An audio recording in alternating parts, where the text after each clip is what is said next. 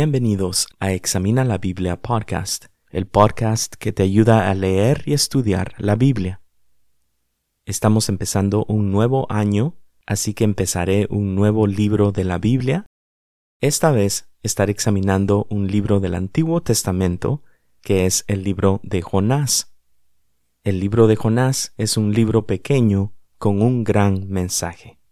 Puedes leer las notas de este episodio en nuestra página web que es examinalabiblia.com. Otra vez, nuestra página web es examinalabiblia.com. El texto de este episodio se encuentra en el libro de Jonás capítulo 1 y voy a estar leyendo el capítulo por partes y voy a leer de la versión Nueva Biblia de las Américas. Voy a dividir el capítulo en tres partes, las cuales son número 1, la gran ciudad, número 2, la gran tormenta y número 3, el gran pez. A manera de introducción, la historia de Jonás es una de las historias más populares de toda la Biblia. Personalmente, desde muy niño recuerdo escuchar la historia de Jonás en la escuela dominical y ya de más grande la continué escuchando en la iglesia, pero también fuera de la iglesia, y esto es porque algunos han tomado la postura de que el libro de Jonás es más como una parábola, o sea, una historia corta, ficticia, con una moraleja, y sabemos que Jesús usaba las parábolas, pero el argumento primario ante esta postura es que la Biblia presenta al libro como histórico y no como ficción. Además, el libro de Jonás tiene todas las marcas de la narrativa profética que vemos en otros libros de la Biblia. No solo eso, sino que también Jesús hace referencia al libro de Jonás y lo toma como un libro histórico. En el Evangelio según Lucas capítulo 11 del versículo 29 al 32, vemos cómo Jesús menciona la historia de Jonás junto con la historia de una reina, y ahí se refiere a la reina de Saba, y esa historia se encuentra en Primera de Reyes capítulo 10 y nadie duda sobre esta historia de la reina de Saba. Entonces toma estas dos historias como eventos históricos. Y por último, en esta introducción, quiero decir que la historia que el libro de Jonás es una historia muy bien escrita, así que mayormente voy a estar dando observaciones sobre el texto. Empecemos entonces con el número uno, que es la gran ciudad. Y esto lo vemos en Jonás capítulo 1, versículo 1 al 3, y dice el texto, La palabra del Señor vino a Jonás, hijo de Amitai, levántate, ve a Nínive, la gran ciudad, y proclama contra ella, porque su maldad ha subido hasta mí. Jonás se levantó, pero para huir a Tarsis, lejos de la presencia del Señor, y descendió a Jope, encontró un barco que iba a Tarsis, pagó el pasaje y entró en él para ir con ellos a Tarsis, lejos de la presencia del Señor. Aquí se nos habla sobre tres diferentes cosas. Primero se nos habla sobre Jonás, luego sobre Nínive y luego sobre la reacción de Jonás. En el versículo 1 vemos cómo el libro empieza de una manera similar a los otros libros proféticos que tenemos en la Biblia se nos dice que la palabra de Dios vino a Jonás, hijo de Amitai, y en el versículo 2 se nos dice cuál fue la palabra de Dios que vino a Jonás. Dios quería que él se levantara y que fuera a Nínive, la gran ciudad, y que proclamara contra ella porque su maldad había subido hasta Dios. Y es muy importante notar este detalle porque los profetas de Dios eran enviados al pueblo de Dios, en este caso al pueblo escogido de Dios que es el pueblo de Israel. Y aunque Dios les daba palabras a sus otros profetas para otras naciones, el texto nos dice que Dios quería que Jonás mismo fuera a la ciudad de Nínive. Entonces vemos la reacción de Jonás y es una reacción bastante drástica, porque dice el versículo 3 que Jonás se levantó pero para huir a Tarsis, y la ubicación de Tarsis no es seguro en dónde pudo haber sido. Puede ser que era un lugar en el norte de África, como también en España. Realmente no se sabe con exactitud en dónde quedaba Tarsis, pero sí dice que Jonás fue a Jope y esta ciudad quedaba en el lado opuesto de Nínive. Y en este versículo 3, el texto nos dice dos veces que Jonás estaba huyendo lejos de la presencia del Señor. ¿Será que es posible huir de la presencia del Señor, de la presencia de Dios?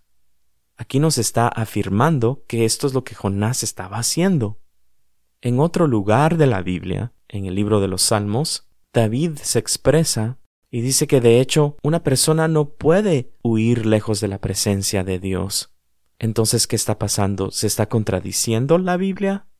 En el libro de los Salmos se nos dice que uno no puede huir de la presencia de Dios. Y aquí en el libro de Jonás se nos dice que Jonás estaba huyendo lejos de la presencia del Señor. ¿Cuál es?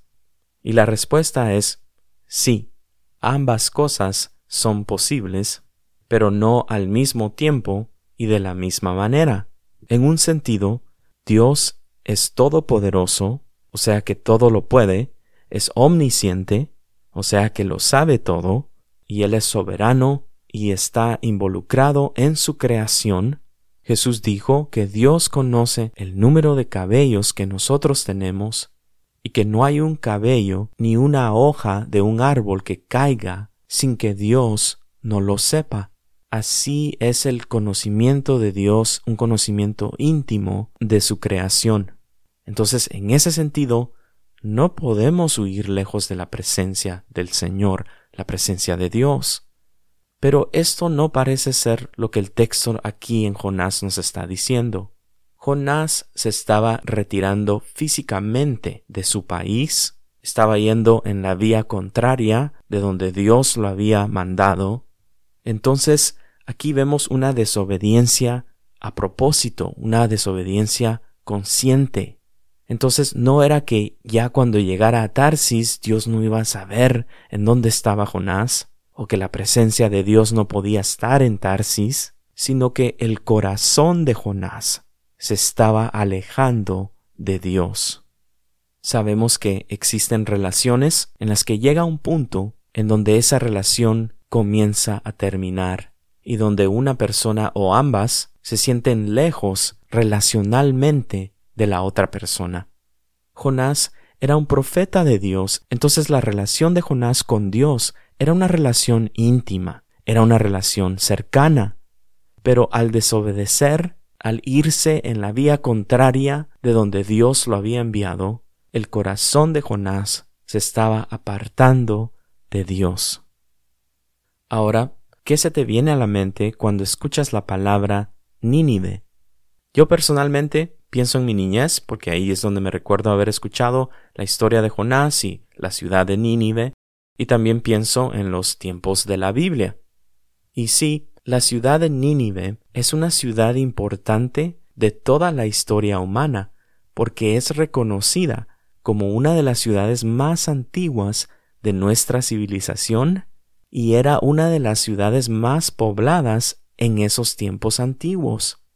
Nínive también es una ciudad relevante a la historia actual porque la ciudad de Nínive está localizada en el país de Irak y para ser más preciso, queda dentro de la ciudad de Mosul. Y la ciudad de Mosul es importante a la historia actual porque Mosul es la segunda ciudad más grande de Irak después de Bagdad, que es la ciudad capital, y Mosul fue una ciudad clave durante la invasión de Irak por los Estados Unidos en el 2003 y luego de la salida de las tropas de los Estados Unidos que terminaron de salir en el 2011, el grupo terrorista ISIS, por sus siglas en inglés, de Islamic State of Iraq and Syria, tomó el control de la ciudad en el 2013 y este grupo terrorista destruyeron las ruinas que se conservaban de Nínive y algunas de ellas que se habían reconstruido en el siglo XX. Entonces, la ciudad de Nínive es una ciudad bastante importante y bastante relevante a la historia actual. En el libro de Jonás, capítulo 4, versículo 11, se nos dice que esta ciudad tenía una población de unas 120 mil personas. Y claro, no se compara a las ciudades modernas de hoy en día. Estamos hablando que las ciudades modernas de hoy en día tienen hasta millones de personas. Pero para que tengamos una idea, busqué unas ciudades en Estados Unidos que tienen alrededor de este mismo número de población. Quizás las hayas escuchado, quizás me estás escuchando de alguna de estas ciudades, pero ciudades en Estados Unidos que tienen alrededor de unas 120 mil personas son Simi Valley en California, y esta ciudad queda en las afueras de Los Ángeles, Flint, Michigan, que queda en las afueras de Detroit, la ciudad de Flint ha estado en las noticias, Carlton, Texas, que es una ciudad bonita en las afueras de Dallas, Texas. También está McAllen, Texas, y McAllen es una ciudad fronteriza con Reynosa, México. También está Waco, Texas, y Waco es una ciudad conocida, bueno, yo la conozco por un personaje que se llama David Koresh, que era un líder de una secta, y él hizo famosa esta ciudad. Por último también está Bellevue, Washington, que es una ciudad en las afueras de Seattle, Washington. Y bueno, era una gran ciudad, nos dice el texto, y era una ciudad donde había mucha maldad. Y había mucha maldad porque en cada lugar donde hay personas va a haber maldad, y en el lugar donde hay muchas personas va a haber mucha maldad. Pero vemos entonces que Dios estaba decidido a intervenir en esta ciudad, estaba decidido en actuar, en tomar acción, pero vemos cómo el profeta de Dios que tenía que ir a Nínive se va lejos de la presencia de Dios. Continuemos adelante. Punto número dos, la gran tormenta. Voy a leer Jonás capítulo 1 del versículo 4 al versículo 11. Pero el Señor desató sobre el mar un fuerte viento, y hubo una tempestad tan grande en el mar que el barco estuvo a punto de romperse. Los marineros tuvieron miedo y cada uno clamaba a su Dios, y arrojaron al mar la carga que estaba en el barco para aligerarlo. Pero Jonás había bajado a la bodega del barco, se había acostado y dormía profundamente. El capitán se le acercó y le dijo ¿Cómo es que estás durmiendo? Levántate e invoca a tu Dios. Quizás tu Dios piensa en nosotros y no pereceremos. Y cada uno dijo a su compañero, Vengan, echemos suertes para saber por causa de quién nos ha venido esta calamidad. Y echaron suertes, y cayó la suerte sobre Jonás. Entonces le dijeron, Decláranos ahora por causa de quién nos ha venido esta calamidad. ¿Qué oficio tienes y de dónde eres? ¿Cuál es tu tierra ¿Y de qué pueblo eres? Él les respondió, Soy hebreo, y temo al Señor, Dios del cielo, que hizo el mar y la tierra. Los hombres se atemorizaron en gran manera y le dijeron, ¿Qué es esto que has hecho? Porque ellos sabían que él huía de la presencia del Señor, por lo que él les había declarado. Ellos le preguntaron, ¿Qué haremos contigo para que el mar se calme alrededor nuestro? Pues el mar se embravecía más y más. Hablemos un poco sobre esta tormenta. ¿Qué tipo de tormenta sería esta? Que los marineros, que estaban acostumbrados a viajar en barco, que hubieran tenido experiencia en navegar aún en las tormentas, pero que aquí vemos que ellos estaban a punto de naufragar. Esta era una tormenta que Dios había enviado. El texto dice que el Señor desató sobre el mar un fuerte viento. Notamos que Jonás no tenía ni una mínima preocupación ni por su vida ni por la vida de los marineros. Dios lo había llamado para que fuera a Nínive, pero Jonás desobedece, se va al lado opuesto. Así de mal estaba Jonás. El capitán se le tuvo que acercar Aquí nosotros estamos pidiéndole cada uno a nuestro Dios. Tú también tienes que levantarte y pedirle a tu Dios también. Y el texto nos habla más sobre estos marineros. Y lo que podemos notar es que los marineros hicieron casi lo imposible para tratar de salvarse y tratar de salvar a Jonás. Pero el mar se iba embraveciendo cada vez más y más. Y es bien importante lo que Jonás les dice a los marineros cuando los marineros lo cuestionan a él, porque ellos le preguntaron ¿qué oficio tienes? ¿De dónde vienes? ¿Cuál es tu tierra? ¿Y de qué pueblo eres? Y el versículo 9 dice, Él les respondió, Soy hebreo y temo al Señor Dios del cielo que hizo el mar y la tierra. Aquí es donde estos marineros se atemorizaron. ¿Por qué?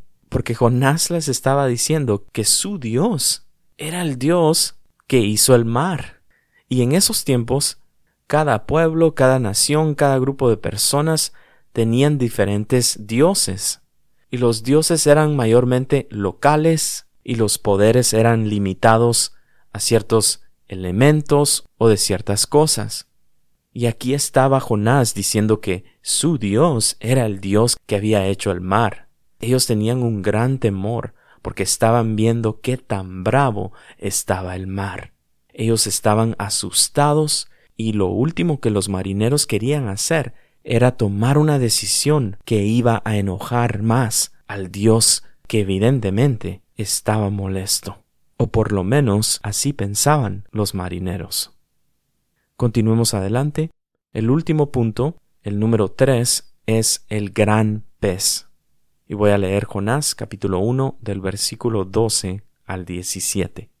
Y él les respondió, Jonás, Tómenme y láncenme al mar, y el mar se calmará alrededor de ustedes, pues yo sé que por mi causa ha venido esta gran tempestad sobre ustedes. Los hombres se pusieron a remar con afán para volver a tierra firme, pero no pudieron, porque el mar seguía embraveciéndose contra ellos. Entonces invocaron al Señor y dijeron, Te rogamos, oh Señor, no permitas que perezcamos ahora por causa de la vida de este hombre, ni pongas sobre nosotros sangre inocente, porque tú, Señor, has hecho como has deseado. Tomaron pues a Jonás y lo lanzaron al mar, y el mar cesó en su furia. Y aquellos hombres temieron en gran manera al Señor, ofrecieron un sacrificio al Señor, y le hicieron votos. Y el Señor dispuso un gran pez que se tragara a Jonás, y Jonás estuvo en el vientre del pez tres días y tres noches. A pesar de todo el esfuerzo de estos marineros, a pesar de sus mejores intenciones, no podían en contra de la tormenta. Es importante notar la respuesta de Jonás, porque Jonás les dijo, ¿saben qué tienen que hacer para que el mar se calme alrededor de ustedes? Tienen que tomarme y lanzarme al mar, porque por mi causa ha venido esta gran tempestad sobre ustedes. Vez tras vez vemos en el texto que Jonás tuvo la oportunidad de arrepentirse por su reacción drástica de desobedecer la palabra de Dios y pudo clamar a Dios y decir Dios me arrepiento, ayúdame, no sé qué hacer, no quiero ir a Nínive. Por favor no permitas que estos marineros perezcan por mi causa. No, esa no fue la actitud de Jonás. Sin embargo, vemos que Jonás empieza a tomar responsabilidad por sus decisiones porque les deja saber a los marineros que no era por nada que ellos habían hecho, sino que la tormenta era por algo que él había hecho.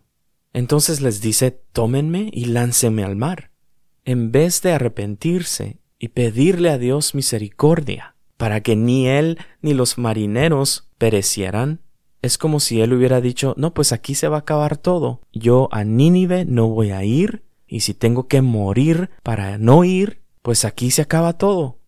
Y los marineros todavía quisieron remar con afán, dice, para volver a tierra firme, pero no pudieron. Entonces no les quedó de otra más que hacer lo que Jonás les había pedido, pero no sin antes ellos orarle a Dios. Y vemos la oración de ellos. Dice, Te rogamos, oh Señor, no permitas que perezcamos ahora por causa de la vida de este hombre, ni pongas sobre nosotros sangre inocente, porque tú, Señor, has hecho como has deseado.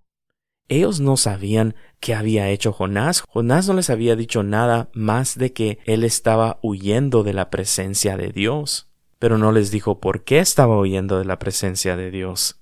Entonces los marineros le estaban diciendo a Dios, mira Dios, nosotros no queremos hacer esto, pero aquí todos nos vamos a morir. Y él está diciendo que lo tomemos y lo echemos en el mar, y que entonces el mar se va a calmar, y por más que tratemos, no podemos llegar a tierra y esta tormenta cada vez está peor.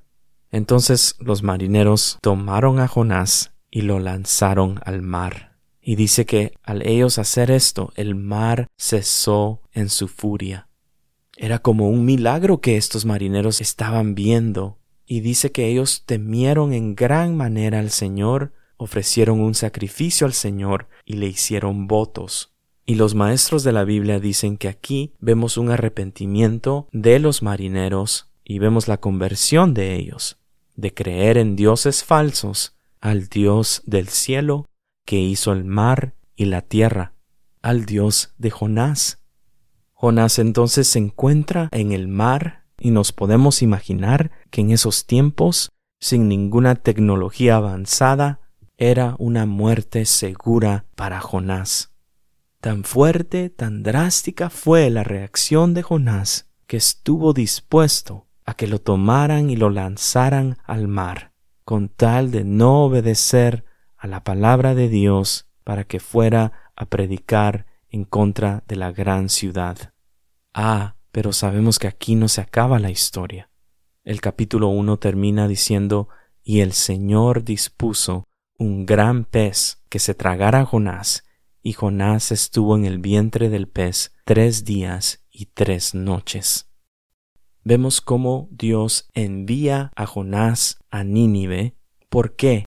Porque quería destruir a Nínive. ¿Eso estaba en el corazón de Dios? Vemos que Jonás desobedece la palabra de Dios, se va en un barco en el lado opuesto de donde tenía que ir, y Dios envía un fuerte viento ¿Y para qué envía el fuerte viento? ¿Para destruir a Jonás y acabar con él? ¿Y por consecuencia para destruir y acabar con los marineros?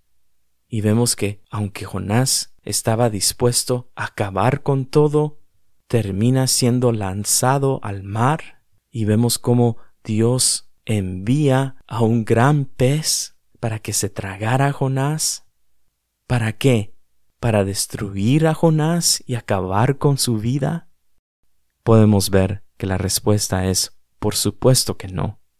El Dios de la Biblia, el Dios del cielo, que hizo el mar y la tierra, es un Dios, nos dice después en Jonás capítulo 4, clemente y compasivo, lento para la ira y rico en misericordia, que se arrepiente del mal anunciado Vemos entonces cómo estas situaciones adversas Dios las estaba causando y era porque Dios estaba tratando con la vida de Jonás, con la gran ciudad de Nínive y con los marineros, porque Dios es un Dios bueno, que no quiere que nadie se pierda, y Dios ama a la humanidad de tal modo que dio a su Hijo unigénito, a Jesús, para que todo aquel que crea en Él no se pierda, sino que tenga vida eterna. Y aunque estemos en un momento de desesperación, aunque estemos pasando por circunstancias que parecen acabar con nosotros, podemos ver cómo la misericordia de Dios, no importando lo que estemos pasando, nos puede salvar. Y en Cristo Jesús así lo es. Gracias por escuchar y hasta el próximo episodio.